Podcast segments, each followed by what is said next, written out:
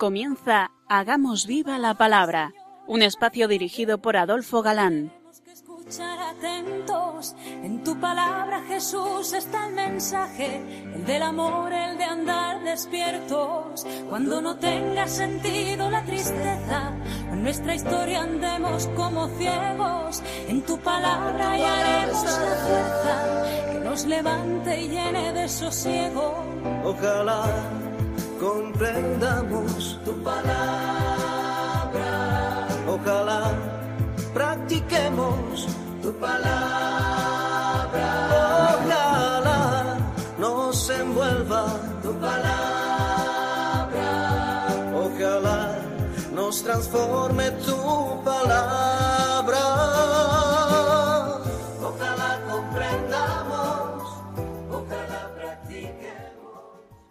Hola amigos, un día más nos acercamos a la palabra de Dios, que como sabemos es viva y eficaz, fieles a nuestra cita quincenal con todos vosotros. Aquí estamos de nuevo, María José. Adolfo, y Ana, dispuestos a pasar este tiempo en vuestra compañía. Bienvenidos a nuestro programa Hagamos viva la palabra. Seguimos analizando el Evangelio según San Mateo, y hoy comenzamos un nuevo capítulo, el decimotercero. y con este capítulo llegamos al tercer gran discurso de Jesús. Los oyentes que nos seguís desde el comienzo, recordaréis que decíamos que este Evangelio de Mateo, entre otras características, está estructurado en forma de grandes discursos en torno al reino. Ya hemos visto dos, el Sermón de la Montaña, que nos llevó del capítulo 5 al séptimo, y la instrucción posterior a los discípulos de todo el capítulo 10. Y ahora llegamos al tercer gran discurso, al capítulo 13, que contiene las parábolas. Este precioso capítulo está construido y ordenado eh, tan artificiosamente como las otras secciones de los anteriores discursos. Sin violentar el texto, eh, se divide en tres partes. La primera contiene la parábola del sembrador, un fragmento intermedio entre el sentido del lenguaje de las parábolas y la explicación de la parábola. Eh, La segunda empieza con la parábola de la cizaña y a continuación siguen las dos parábolas del grano de mostaza y de la levadura. Unas frases de carácter general con una cita del profeta y finalmente la explicación de la parábola de la cizaña. La tercera parte contiene tres parábolas más breves, la del tesoro, la de la perla y la de la red. Vamos a encontrar concretamente siete y dos explicaciones. Además, un número de importantes textos que se refieren por regla general al modo de hablar usado en parábolas. El reino de Dios es el gran tema que enlaza entre sí todas las parábolas, aunque como veremos, mm, Mateo nunca dirá el reino de Dios, sino el reino de los cielos. Y ahora lo encontramos expresado en forma de parábola, lo cual es característico de Jesús. Y aunque hay otras muchas, eh, las de aquí se refieren en sentido más estricto al misterio del reino de Dios. El lenguaje de las parábolas puede servir muy bien para armonizar el carácter futuro y el presente del reino. Jesús toma y emplea la manera de hablar de la vida y de los trabajos de la gente sencilla en el campo o en la ciudad para compararla con lo que es el reino. La realidad a la que se refiere siempre, siempre es el reino de Dios. Está en los que escuchan descubrir esta relación, encontrar a lo que Jesús se refiere con estas comparaciones sencillas y entender no sólo lo que dice, sino captar el sentido que tiene en el ámbito de la fe. Sólo puede entender íntegramente lo que quieren decir las parábolas el que escucha con fe, por tanto el que se abre a Jesús y pone confianza en sus palabras. Esta es su doctrina, la doctrina del reino de Dios. La parábola es una forma de enseñar, por cierto, antiquísima y, y corriente en muchas literaturas. Las parábolas de Jesús sobresalen por su concisión, por su gran sencillez, por su aspecto simple y por su profundo significado.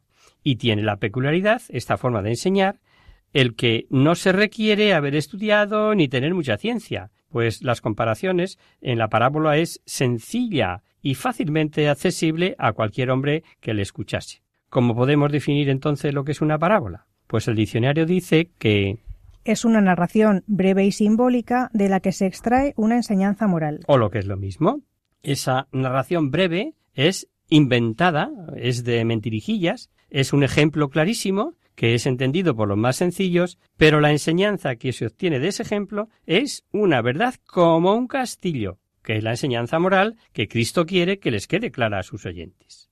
Y esta sencillez, en esta sencillez está la clave. Si es culto el oyente como si no lo es, comprende el sentido de la parábola. Primero hay una introducción. Jesús nos da el lugar para que nos situemos y a continuación expone la primera de ellas, que es la parábola del sembrador. Aquel día salió Jesús de su casa y fue a sentarse a la orilla del mar. Un gran gentío se reunió en torno a él, de forma que tuvo que subirse a una barca y sentarse en ella, mientras todo el pueblo permanecía de pie en la orilla, y les habló de muchas cosas por medio de parábolas, diciendo Tenemos, como veis, eh, el cuadro escénico, que vale la pena para todo el discurso. Jesús sale de casa, se sienta a la orilla del lago de Genesaret, mientras acuden multitudes a oírle. La aglomeración es tan grande que le obliga a Jesús a meterse en el agua. Jesús se sube a una barca para poder hablar a todos. ¿Qué escena? Jesús, sentado en la barca, a prudente o suficiente distancia de la orilla para poderlos ver a todos y al mismo tiempo no tan alejado como para que no le oigan, para que no escuchen lo que dice. Allí se coloca el pueblo formando una mezcla abigarrada. Todos están pendientes de los labios de Jesús para que no se les escape nada. ¡Qué hambre de la palabra! ¡Qué interés por la salvación! ¡Qué fuerza de atracción debía de tener Jesús! Los hombres acuden donde realmente puede oírse la voz de Dios, donde su espíritu da testimonio eficaz de sí mismo, aunque tenga que servirse de palabras humanas. En el Sermón de la Montaña, recordaréis, Jesús estuvo sentado como un maestro en aquella ladera montañosa, eh, como maestro que enseña de parte de Dios desde arriba. Ya hablamos de la sonoridad y del por qué él se situaba mm, más alto que los que le oían, ¿no? Ahora está sentado frente al pueblo pero separado por la barca y el agua. Con esto, Mateo aclara el modo y que va a dar unidad a todo el discurso. Es una información que recibimos de labios del evangelista y por tanto del corazón y pensamiento de la primitiva iglesia. Salió el sembrador a sembrar, y según iba sembrando, parte de la semilla cayó al borde del camino, y vinieron los pájaros y se la comieron. Otra parte cayó en terreno pedregoso, donde había poca tierra. Brotó enseguida, porque la tierra no tenía profundidad, pero en cuanto salió el sol se quemó, y como no había echado raíces, se secó. Otra parte cayó entre zarzas, y como las zarzas también crecieron, la ahogaron. Otra parte cayó en tierra buena y dio fruto, una al ciento por uno, otra al sesenta, otra al treinta. El que tenga oídos, que oiga. La narración empieza con sencillez. Salió el sembrador a sembrar. El fruto, mm, es decir, eh, lo que llegará a ser la semilla, no depende de mm, calidad o cantidad, sino por el suelo en que cae. Porque la semilla sola no es capaz de nada sin el suelo. Solo saldrá fruto cuando pueda echar raíces y lograr el suficiente alimento. Para comprender la parábola hay que conocer un poco las características de la tierra en Palestina. Allí el labrador con un saco en el que lleva la simiente ve al campo, que todavía está yermo desde la última cosecha, que no ha sido labrado para recibir nueva simiente. Y la labranza se hace después de la siembra. Sí, queridos castellanos que me estáis escuchando, os sonará raro. Y así se explica más fácilmente por qué muchas semillas caen en el camino, otra en cerzarzales, otra en un suelo pedregoso, privado de tierra a causa de la lluvia, y después de la labranza se verá concretamente lo que llegará a ser cada semilla. La que cayó al borde del camino no dará fruto, porque los granos después de algún tiempo se comen los pájaros eh, y sobre el suelo endurecido y por las pisadas. Lo que cayó entre zarzas, es decir, en medio de la maleza, tampoco puede desarrollarse, porque la simiente de mala hierba crece con mayor rapidez y ahoga ese pequeñito tallo tierno. Lo que cayó en suelo pedregoso mm, hace ya tiempo que se secó, pero también hay semillas que cayeron en terreno bueno. Y estas semillas son las que fructificarán, al 30, al 60, al 100 por uno. La semilla se ha multiplicado de una manera maravillosa. Es pequeña y pobre en apariencia, pero de ella sale un brote con sus espigas y granos. Obviamente, en otros campos, que son pedregoso o están mal abonados, el rendimiento será más escaso. Esto lo sabe cualquier campesino de Palestina o cualquier labrador de nuestra geografía. ¿Qué significa esta narración? Hasta el momento mm, no parece revelar nada, ¿verdad? Salvo que las palabras finales, el que tenga oídos que oiga. Esta frase, esta frase parece sugerir que se trata de oír algo más de lo que han escuchado sus oídos, o mm, digamos más bien que invita a hacer reflexionar sobre lo que se ha oído.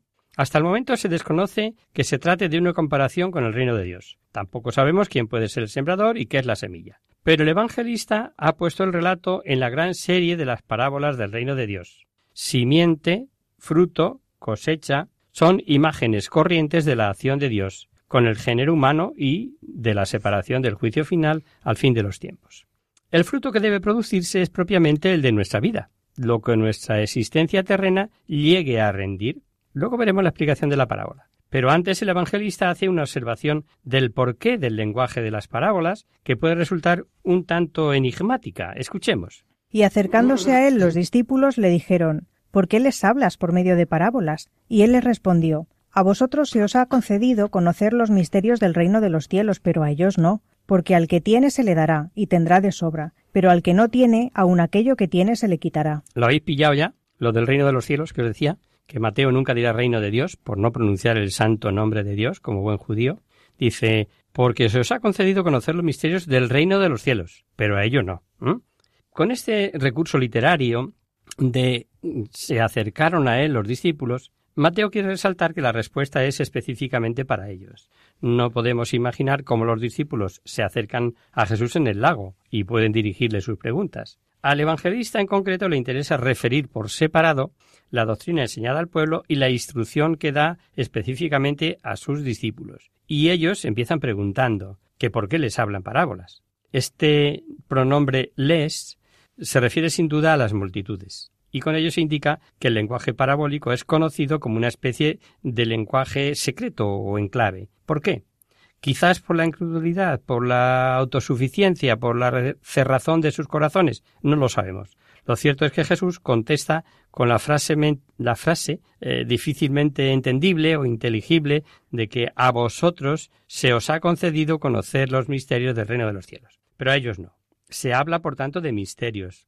No se dice abiertamente lo que es en realidad el reino de Dios. No se impone genéricamente es algo, es misterioso, que solamente lo conoce el oyente interesado en conocerlo, el solícito. Jesús llama a todos y no olvida a nadie. Su palabra va dirigida a todos los grupos, a todos los hombres sin distinción. Pero allí están los diferentes campos de la braza. Se decide si se acepta o se rechaza la palabra de Jesús, si puede echar raíces y dar fruto, o si se pierde enseguida o en el curso del tiempo. Es un proceso. En estas explicaciones, aparte, se expone el verdadero contenido del relato, de la enseñanza de la parábola. Y esta verdad sólo se da a conocer a los que solamente se han abierto al mensaje de Jesús. Obviamente, eh, en este momento los discípulos, está claro. Se alaba a los discípulos como bienaventurados porque ven y oyen, es decir, aquí ven y oyen tal como conviene. Pero lo que ven y oyen es la persona y la palabra de Jesús. En su palabra y en su persona está el misterio más profundo del reino de Dios. No es preciso formularlo con ninguna explicación de palabras. Suena con dureza, eso sí, en nuestros oídos que se diga a vosotros se os ha concedido, pero a ellos no. Y hay en esta distinción un supremo misterio que tampoco entendemos, y es el de la vocación, es el de la elección, sobre el cual el hombre en último término no puede decir nada. Este misterio está encerrado solo en Dios y su soberana voluntad. Recordemos una cita eh, que nos puede ilustrar eh, de la carta a los romanos. Pero tú, hombre, ¿quién eres para pedirle cuentas a Dios? ¿Acaso la olla de barro le dirá al que la hizo ¿por qué me has hecho así? El alfarero tiene el poder de hacer lo que quiera con el barro, y de un mismo barro puede hacer una vasija para uso especial y otra para uso común. Pues bien, Dios, queriendo dar un ejemplo de castigo y mostrar su poder, soportó con mucha paciencia a aquellos que merecían el castigo e iban a ser destruidos. Al mismo tiempo quiso dar a conocer en nosotros la grandeza de su gloria, pues tuvo compasión de nosotros y nos preparó de antemano para que tuviéramos parte en ella. Eh, oído a Vizor, ¿no? Mm, explica bastante lo que dice aquí Pablo. Lo cierto es eh, que el camino para dar fruto solo está abierto al oyente bien dispuesto. Pero eso no puede confundirse con una relación entre una condición necesaria y una consecuencia, de tal modo que el hombre por sí mismo pudiera calcular o incluso exigir si se cumple la condición. Entonces, el conocimiento del reino de Dios y la admisión entre los discípulos sigue siendo un misterio de Dios, y sigue siendo elección y gracia, puro obsequio. Aquí el evangelista añade acertadamente la frase porque al que tiene se le dará y tendrá de sobra. Esta frase tiene que ver con la conclusión de la parábola respecto a la cantidad del fruto obtenido. Esta frase muestra que Dios tiene amplias miras y espera otorgar a sus dones generosamente. Recibimos gracia sobre gracia, hasta conseguir el tesoro de la vida eterna, el cual es superior a todo lo imaginado. No tiene nada que esperar el que no tiene nada, quien nada trae consigo, es decir, según el versículo 13, aquel que no se abre con el oído ni con la vista al mensaje de salvación. Hacemos un breve descanso.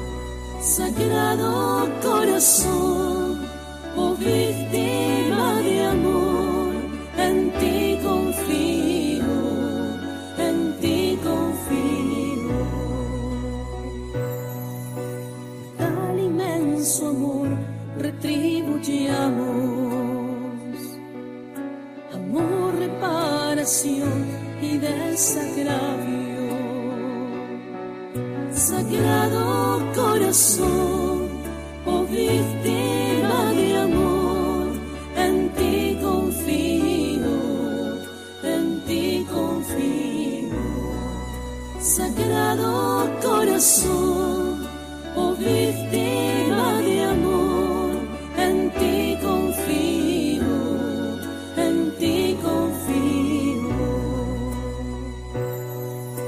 En él descansa nuestra esperanza, en él reposan siempre nuestras almas. Sagrado corazón, oh víctima de amor, en ti confío, en ti confío, sagrado corazón.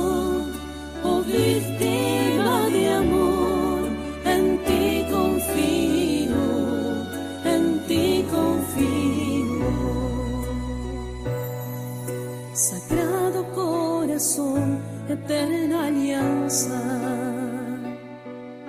en donde escribe Dios la ley de gracia.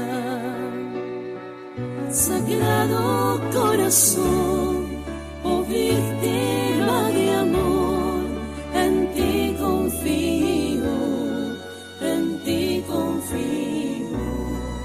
Sagrado corazón.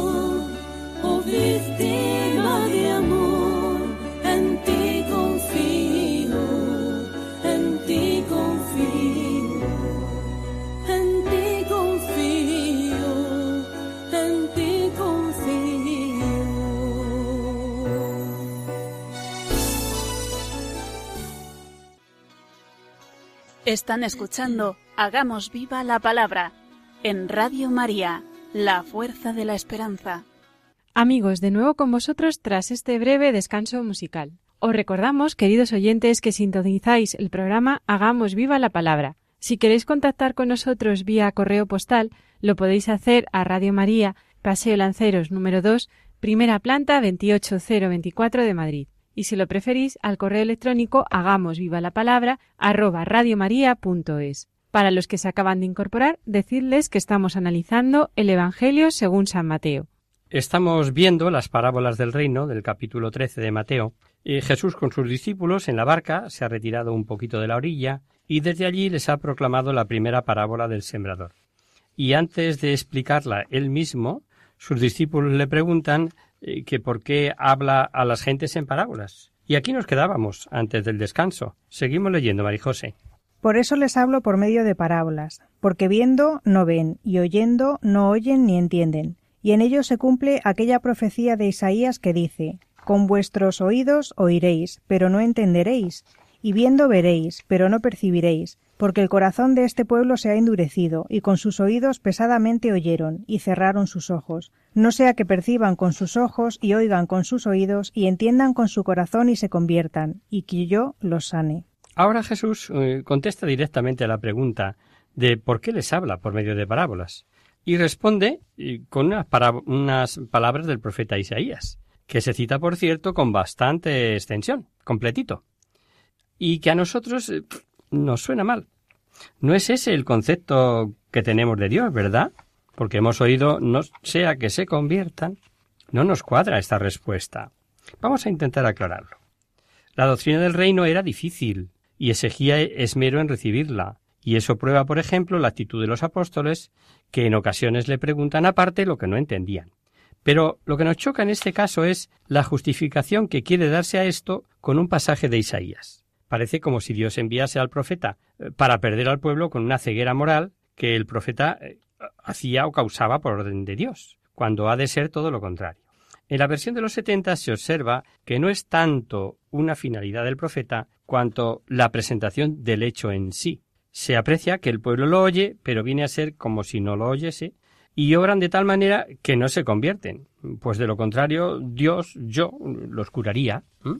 Mateo en este pasaje viene a decir que va a suceder lo que dijo Isaías, y es que con esta predicación van a ver y no verán, y por eso no se convertirán, su corazón seguirá endurecido, impidiendo que Jesús les sane. No se predica para que no entiendan, sino que predicando se va a seguir desgraciadamente que no oirán y no comprenderán. A esto hay que añadir el concepto semita causa-efecto, o confundir voluntad activa de Dios con voluntad permisiva, que creo que ya hemos explicado en alguna ocasión, según el cual todo lo que de alguna manera se puede aplicar a Dios, por ejemplo, permitiendo, no oponiéndose directamente a algo, se le atribuye a Dios directamente sin más. Así, por ejemplo, porque el faraón no permitió salir de Egipto al pueblo de Israel hasta la última plaga, el, el historiador sagrado escribirá diciendo que Dios endureció el corazón del faraón, cuando la realidad es que con las plagas lo que se buscaba es que él cediese y si lo hubiera hecho en la segunda o en la cuarta, por ejemplo, no habría llegado a la última. Pues bien, las parábolas, siendo un método pedagógico para ilustrar, venían en ocasiones directamente a ser motivo de oscuridad por culpa de los propios oyentes. Seguimos. Pero dichosos vuestros ojos porque ven y vuestros oídos porque oyen, porque os lo aseguro, muchos profetas y justos desearon, ver lo que vosotros estáis viendo y no lo vieron, y oír lo que vosotros estáis oyendo y no lo oyeron. En estos versículos tenemos la llave para todo este pasaje. Jesús dirige la palabra directamente a los discípulos y los alaba llamando a los dichosos. Sus ojos son felices porque ven y sus oídos lo son porque oyen. Hay una doble acción de ver y oír. Es una percepción y acogida meramente óptica y acústica y una concepción de la realidad que se da a conocer con imágenes y palabras. Muchos profetas y justos han deseado ver lo que veis y oír lo que oís. ¿Qué es lo que vemos y oímos? podrían preguntar los discípulos. Pues la realidad del reino de Dios, de su venida misericordiosa, de su manifestación en Jesús, el Mesías. Esto lo podéis ver y oír ahora en este momento. Los unos permanecieron ciegos y sordos, los otros llegaron a ver y a entender, y por eso Jesús le llama dichosos es salvación para vosotros, los que habéis encontrado el camino y las huellas. Habéis encontrado el propio, el verdadero objetivo, no solamente para vuestra vida personal y para su última consumación, sino el objeto final del mundo y de la historia. Los profetas y los justos, eh, que vivieron siglos antes que vosotros y han esperado con ansia que, que se diera esta manifestación de Dios, no tuvieron ocasión de vivirla, y vosotros sí. Hay pocas palabras de Jesús que irradien y resplandezcan como éstas. Es el tiempo de la consumación, es el tiempo decisivo, es el tiempo de gracia, el tiempo de la visitación de Dios única e irrepetible. En la plenitud y fuerza de esta conciencia se hace presente el Señor. Dichoso el que cree y ha experimentado en Jesús el misterio de Dios. Es el misterio fundamental del mundo. que como dice Pablo, estaba escondido y ahora se ha manifestado en Cristo. Lo dice Pablo cuando escribe a los de Colosas. Y ahora Jesús, después de todo este amplio inciso, después de enunciar la parábola, pasa a la explicación detallada de ella a sus apóstoles. Escuchad, pues, el sentido de la parábola del sembrador. Cuando uno oye la palabra del reino sin profundizarla, viene el maligno y arrebata lo sembrado en su corazón. Esto es lo sembrado al borde del camino. Lo sembrado en terreno pedregoso representa al que oye la palabra y de momento la recibe con alegría, pero no echa raíces en él porque es voluble, y apenas sobreviene la tribulación o la persecución por causa de la palabra, al momento falla. Lo sembrado entre zarzas corresponde al que oye la palabra, pero las preocupaciones del mundo y la seducción de las riquezas ahogan la palabra y no da fruto. Lo sembrado en tierra buena representa al que oye la palabra y la entiende, y da fruto, y llega al ciento por uno, al sesenta o al treinta. Mm, después de todo esto, después de todo lo dicho, resulta evidente que la explicación solo se la da a los que entienden, o mejor, a los que se han puesto receptivos, con intención de entender. Ellos llegarán a conocer el verdadero sentido de la parábola. Aunque no estuviera aquí esta exposición, o se diera de una forma algo distinto, en el fondo entenderíamos así la parábola basándonos en la fe, aunque no nos la hubieran explicado. Y aprovecho aquí, eh, en este momento de la ocasión, para haceros partícipe mi pensar. Esto nos ocurre en cualquier exposición oficial de la palabra. O sea, no es en aquellos días en que Jesús en la barca les hablaba. Hoy sigue hablando eh, Jesús a través de sus ministros, ¿no? ¿Y cuántas veces, bien es verdad que no todo el mundo predica igual, eh, pues estamos, estamos, eh, sin más, pero estamos receptivos, estamos con intención de entender, pues a lo mejor nos estamos perdiendo muchas cosas, ¿no? Pero la explicación es un ejemplo de cómo es acogido el discurso de Jesús por el creyente. La Iglesia y su proclamación apostólica y cómo es aplicado a la situación propia de ellos. Es una disertación para los que están dentro y no para los que están fuera. Es una especie de declaración de sí mismo y un resultado de la experiencia misional tal como debe practicar la Iglesia. Es sorprendente la exactitud con que la explicación se adapta a la estructura de la parábola. Es un paralelismo sabiamente escogido por Jesús. Se trata de la palabra del mensaje del reino, de la buena nueva, de la venida de la salvación. San Mateo describe los sucesos y en ellos hace recaer dos acentos importantes. Se trata de el oyente, cuando oye, y de la palabra del reino.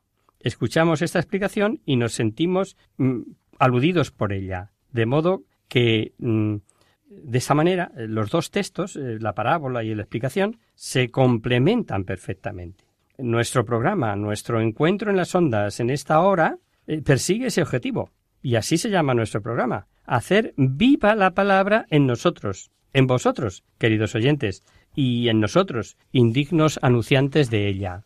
El camino al que ha sido echada la semilla y del que se la llevaron los pájaros es comparado con una persona que ha escuchado pero no ha entendido, eh, solo las palabras llegaron a su oído, pero el sentido de las parábolas no penetró en su corazón.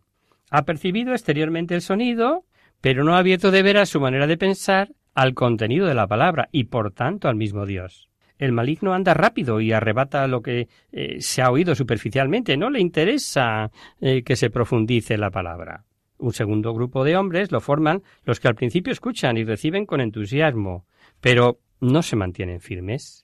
Ahí la tierra es demasiado pobre, la semilla no puede echar raíces. Vienen las contrariedades, la persecución, se cansan, se escandalizan y la ignoran y la desechan. Así como el grano se seca por los rayos del sol, así también perece su fe, que todavía no se ha fortalecido. Y un tercer grupo también escucha la palabra y la acepta, pero no puede defenderla contra las exigencias y los demás ofrecimientos seductores de la vida. Las preocupaciones, las riquezas impiden el crecimiento de la palabra y permanece estéril. También ahí había una fe auténtica, pero ni pudo imponerse ni tomar a su servicio toda la vida. El Evangelio, amigos, exige la completa disposición y firme resolución. No podéis servir a Dios y al dinero. O, como escuchábamos hablando de la, de la providencia. No os afanéis por vuestra vida, que vais a comer, ni por vuestro cuerpo, con que lo vais a vestir. Por fin, el último grupo son los que oyen y entienden. Entender en estas condiciones es entender plenamente, es una comprensión de que Dios quiere ser Señor por completo, siempre y en todas partes. Es comprender que el hecho de ser discípulo suyo conlleva un compromiso para toda la vida. Al que sí ha entendido, se le dará constantemente, se le provee abundantemente, con dones de Dios, y lleva mucho fruto. A cada cual, según la medida de su conocimiento, se le da el ciento por uno, el sesenta o el treinta. La Iglesia Apostólica sabe que hay diferencias, diferencias en la manera de entender. No consiguen la plena madurez del conocimiento todos los que se han adherido a la fe. La fe mm, da en germen el conocimiento y la sabiduría de Dios, pero con la medida de amor y renuncia aportada por cada uno de nosotros, por cada persona, pues ahí se obtiene el mayor o menor conocimiento de Dios. Son diferentes los dones que el señor de la casa reparte antes de salir de viaje, pues también es proporcionalmente distinta la ganancia que obtienen los criados a su regreso. Eh, los dones de Dios son diferentes y el hombre no tiene derecho a preguntar o a quejarse a Dios. Son regalos. La comunidad debe recibir agradecida la riqueza de Dios y la variedad de sus dones. Se alegra de todos, no sólo de los que dan fruto al treinta por uno, sino al sesenta o al cien, y obviamente de los santos de entre ellos que llegaron a mayor perfección por su fidelidad a la palabra. Es bueno no olvidar que es preciso seguir sembrando. El Señor quiere que su palabra llegue a todos, y ahora ya es tarea nuestra. Sigue ahora otra parábola, basada también en la vida del campo, es similar a la del sembrador, por pertenecer al mismo ámbito de vida, de vida, perdón, y veremos que habla de la sementera y de la cosecha, y de los problemas con las malas hierbas. Bueno, mejor lo leemos les propuso esta otra parábola. El reino de los cielos se parece a un hombre que siembra buena semilla en su campo. Pero mientras su gente dormía, vino el enemigo, sembró cizaña en medio del trigo y se fue. Luego, cuando brotó la planta y se formó la espiga, entonces apareció también la cizaña. Los criados del padre de familia fueron a avisarle Señor, ¿no sembraste buena semilla en tu campo? ¿Cómo es que tiene cizaña? Él le respondió Esto lo ha hecho algún enemigo. Los criados le dicen ¿Quieres que vayamos y la arranquemos? Pero él les contesta No, no sea que al querer recoger la cizaña arranquéis con ella el trigo. Dejad crecer los dos juntos hasta la siega, y al tiempo de la siega diré a los segadores Recoged primero la cizaña, y atadla en gavillas para quemarla, y el trigo almacenadlo en mi granero. Eh, primero, si os parece, eh, nos metemos en el marco histórico y en el contexto para apreciar eh, con viveza lo que aquí se nos narra. A los urbanitas que viven en el asfalto le puede resultar más difíciles a nuestros oyentes del medio rural estoy segurísimo de que lo entienden perfectamente.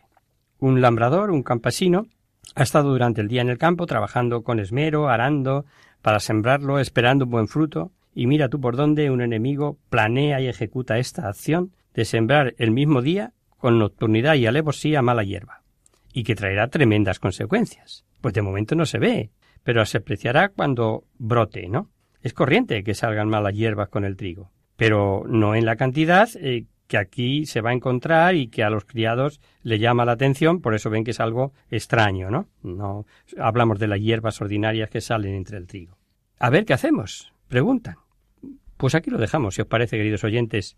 Eh, os dejamos pensando en esta parábola, pues mm, el tiempo, por otra parte, se nos ha ido. Y como queremos explicarlo despacito y que cojamos la idea bien, lo dejamos para el próximo día, si os parece.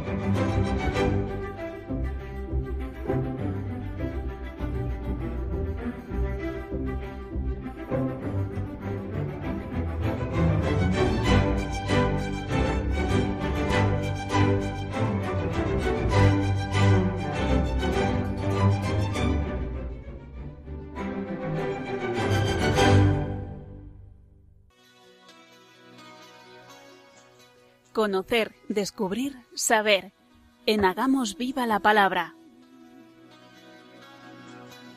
Pasamos ahora, queridos oyentes, a responder a vuestras preguntas y damos comienzo a nuestro espacio Conocer, Descubrir, Saber. Hemos recibido un correo electrónico de Encarna, una fiel y asidua oyente que nos dice lo siguiente. Hola, Adolfo. Soy oyente de Radio María desde hace muchos años y quiero agradecer a todos los que hacéis posible esta radio que tanto me ayuda en mi vida cristiana y tanta compañía me hace. Con Radio María nunca estoy sola. Hace poco he visitado el Cerro de los Ángeles, pues en mi familia siempre ha habido mucha devoción al corazón de Jesús, y no quería dejar pasar este año en el que celebramos su centenario sin hacer una visita.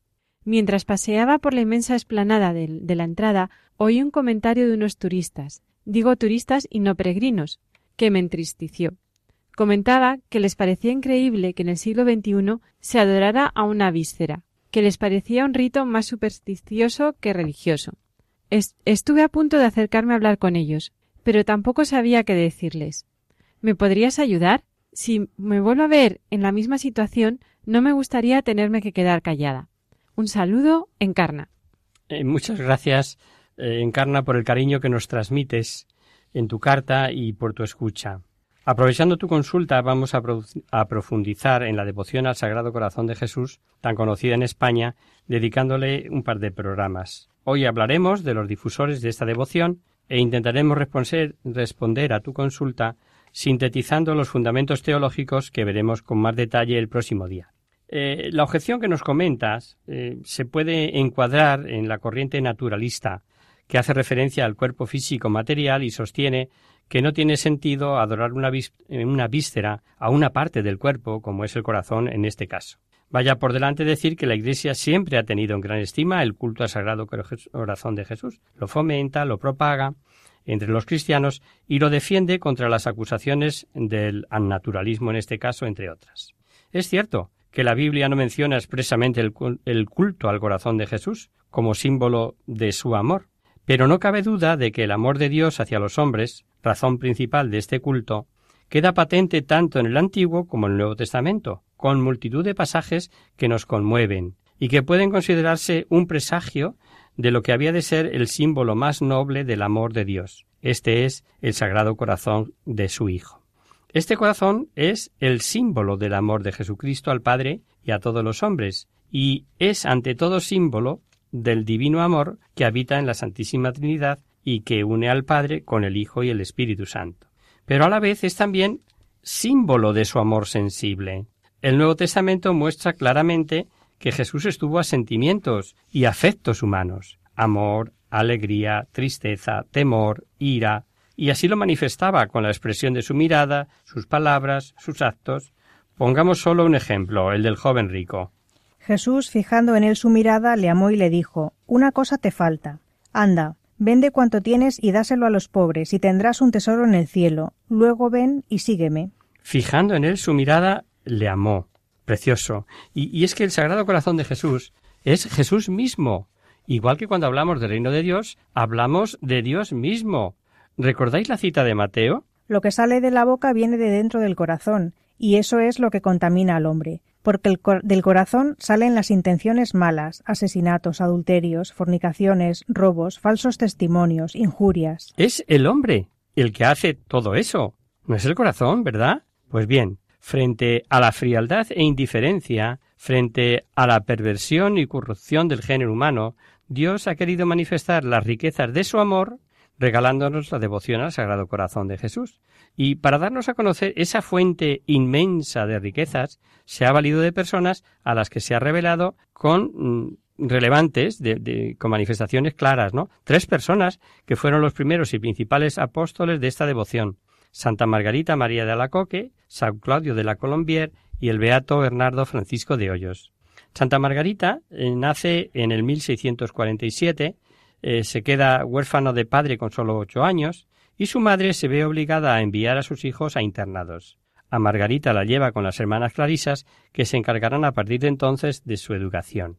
Con veinticuatro años entra en el convento parailemonial y en esta etapa de su vida como religiosa, cuando recibe el encargo de dar a conocer esta devoción, Jesús se le aparece y le dice Mira este corazón que tanto ha amado a los hombres, y en retorno no recibe de la mayoría de los cristianos sino ingratitudes, irreverencias y desprecios. Procura tú reparar tantas ofensas y encender en tu alma la devoción al Sagrado Corazón de Jesús, que es prenda de seguro auxilio en toda necesidad y señal de eterna salvación. Margarita María de Alacoque muere en 1690, con 43 años, es beatificada en 1864 y canonizada en 1920 curiosamente un año después de la consagración de España al Sagrado Corazón de Jesús, de la que celebramos este año el centenario, como bien nos comentas, querida Encarna. En sus apariciones, Jesús prometió a Santa Margarita eh, ciertas gracias para los que practicaron una verdadera devoción a su, grado, a su sagrado corazón. ¿Nos las recuerdas, María José? Sí, son doce concretamente. La primera, a las almas consagradas a mi corazón les daré las gracias necesarias para su estado. La segunda, daré paz a sus familias. La tercera, las consolaré en todas sus aflicciones. La cuarta, Seré su amparo y refugio seguro durante toda la vida y en la hora de la muerte. Quinta. Derramaré abundantes bendiciones sobre todas sus empresas. Sexta. Los pecadores encontrarán en mi corazón una fuente inagotable de misericordia. Séptima. Las almas tibias se harán fervorosas. Octava. Las almas fervorosas se elevarán a mayor perfección. Novena. Bendeciré las casas en que la imagen de mi sagrado corazón sea expuesta y venerada. Décima. Daré a los sacerdotes la gracia de mover los corazones empedernidos. Décimo primera. Las personas que propaguen esta devoción tendrán escrito su nombre en mi corazón y jamás será borrado de él. Décimo segunda. A los que comulguen nueve primeros viernes de mes seguidos, les concederé la gracia de la perseverancia final. No morirán en desgracia ni sin haber recibido los santos sacramentos. Esta última es quizá la más conocida, la que se conoce como la gran promesa, y ahora vamos a hablar, se podría hablar muchísimo más, pero el tiempo en radio es limitado. Vamos a hablar ahora del padre en, Claudio de la Colombier.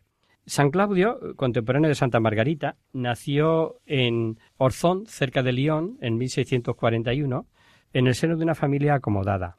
Estudió en el Colegio de la Compañía de Jesús de Lyon y con 32 años se ordenó como sacerdote jesuita y fue nombrado predicador del Colegio de Aviñón. Sus sermones son verdaderas joyas, regalos, tanto por la solidez de su doctrina como por la belleza del lenguaje. Dos años más tarde, en 1675, fue nombrado superior del Colegio Paray Lemonial. Ya os suena, ¿verdad?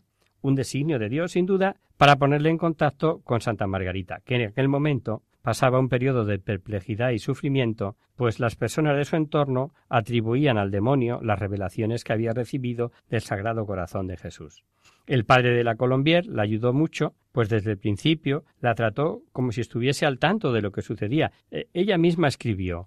Sin hacerme el menor daño, puso al descubierto cuanto de bueno y malo había en mi corazón, me consoló mucho y me exhortó a no tener miedo a los cambios del Señor, con tal de que permaneciese obediente a mis superiores, reiterándome en entregarme totalmente a Dios para que Él me tratase como quisiera, el Padre me enseñó a apreciar los dones de Dios y a recibir sus comunicaciones con fe y humildad. San Claudio trabajó mucho en la difusión de la devoción, pues veía en ella un arma para acabar con el jansenismo, doctrina declarada herética por la Iglesia Católica eh, debido a sus tesis sobre la salvación, que en último término negaban el concurso de la libertad humana. Falleció en 1682, también muy joven, con 41 años, y al día siguiente de su muerte, Santa Margarita tuvo la revelación de que ya se encontraba en el cielo.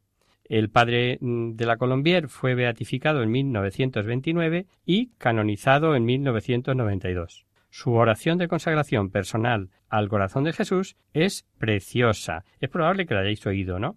Eh, pero creo que aunque es un poquito larga, merece la pena que la recordemos. Oh corazón de Jesús, yo quiero consagrarme a ti con todo el fervor de mi espíritu sobre el ara del altar en que te inmolas por mi amor deposito todo mi ser, mi cuerpo, que respetaré como templo en que tú habitas, mi alma, que cultivaré como jardín en que te recreas, mis sentidos, que guardaré como puertas de tentación, mis potencias, que abriré a las inspiraciones de tu gracia, mis pensamientos, que apartaré de las ilusiones del mundo, mis deseos, que pondré en la felicidad del paraíso, mis virtudes, que florecerán a la sombra de tu protección, mis pasiones, que se someterán al freno de tus mandamientos, y hasta mis pecados, que detestaré mientras haya odio en mi pecho, y que lloraré sin cesar mientras haya lágrimas en mis ojos. Mi corazón quiere desde hoy ser para ti todo tuyo, así que, como tú, oh corazón divino, has querido ser siempre todo mío.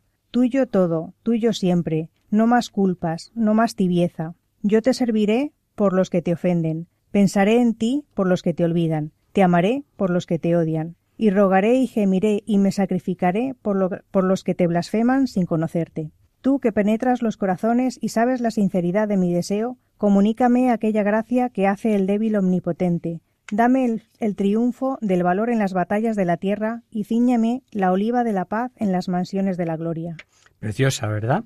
Eh, vamos por último con el padre Bernardo de Hoyos. El beato Bernardo Francisco de Hoyos nació en 1711, poca época, tiempo después de la prematura muerte de Santa Margarita y San Claudio. Él nace en Valladolid, en un pueblecito que se llama Torro Levatón. Eh, también fue sacerdote jesuita y está considerado como el principal apóstol de la devoción al corazón de Jesús en España.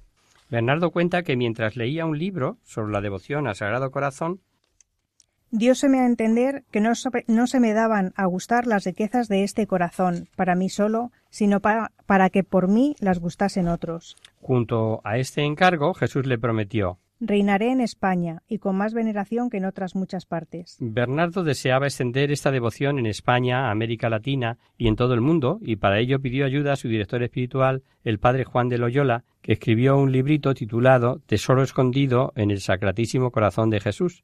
Bernardo, por su parte, se encargó de recaudar fondos para su impresión.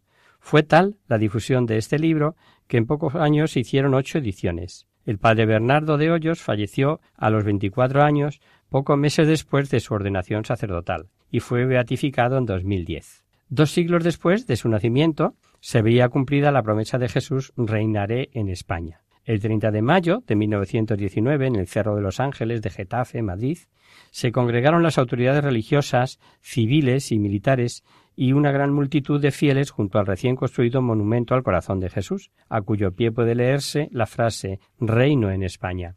El nuncio de su santidad, Francesco Rayonesi, lo bendijo y el rey Alfonso XIII, en nombre del pueblo español, consagró España al Sagrado Corazón de Jesús con la siguiente oración. España, pueblo de tu herencia y de tus predilecciones, se postra hoy reverente ante ese trono de tus bondades que para ti se alza en el centro de la península. Reinad en los corazones de los hombres, en el seno de los hogares, en la inteligencia de los sabios, en las aulas de las ciencias y de las letras, y en nuestras leyes e instituciones patrias. Este mes de junio se celebra el primer centenario de la consagración de nuestro país al corazón de Jesús. La validez de aquella consagración ha quedado confirmada por los innumerables frutos de santidad no exentos de persecución que se han producido en este tiempo. Por último, hay que recordar que todo acto de consagración al corazón de Jesús, ya sea público o privado, individual o colectivo, implica tres dimensiones. La primera, es un acto de reconocimiento del honor debido al corazón de nuestro Redentor y, por lo tanto, una confesión de fe en Dios. Segunda, es un compromiso de reparación al corazón del Salvador del mundo por nuestros pecados y los pecados de la humanidad. Tercera, es una forma de dar testimonio cristiano al mundo y de evangelizar. Aquí lo dejamos por hoy. Pues el tiempo se nos ha ido, queridos oyentes. El próximo día seguiremos hablando de la devoción al Sagrado Corazón de Jesús, profundizando un poquito en los fundamentos teológicos.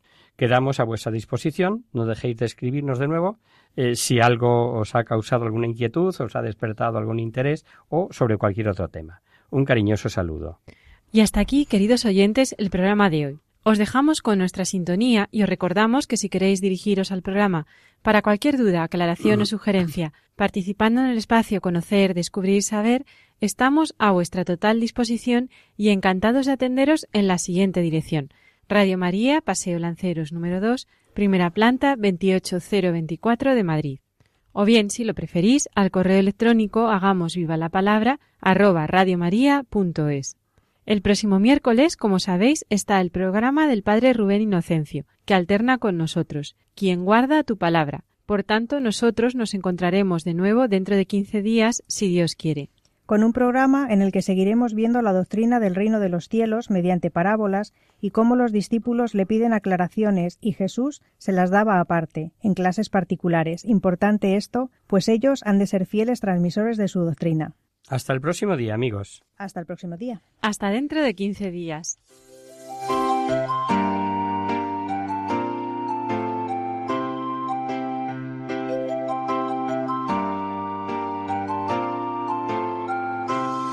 En tu palabra palabra, Señor, está la clave. Solo tenemos que escuchar atentos. En tu palabra, Jesús, está el mensaje, el del amor, el de andar despierto. Así concluye Hagamos viva la palabra con Adolfo Galán. Andemos como ciegos, en tu palabra y haremos la fuerza que nos levante y llene de sosiego. Ojalá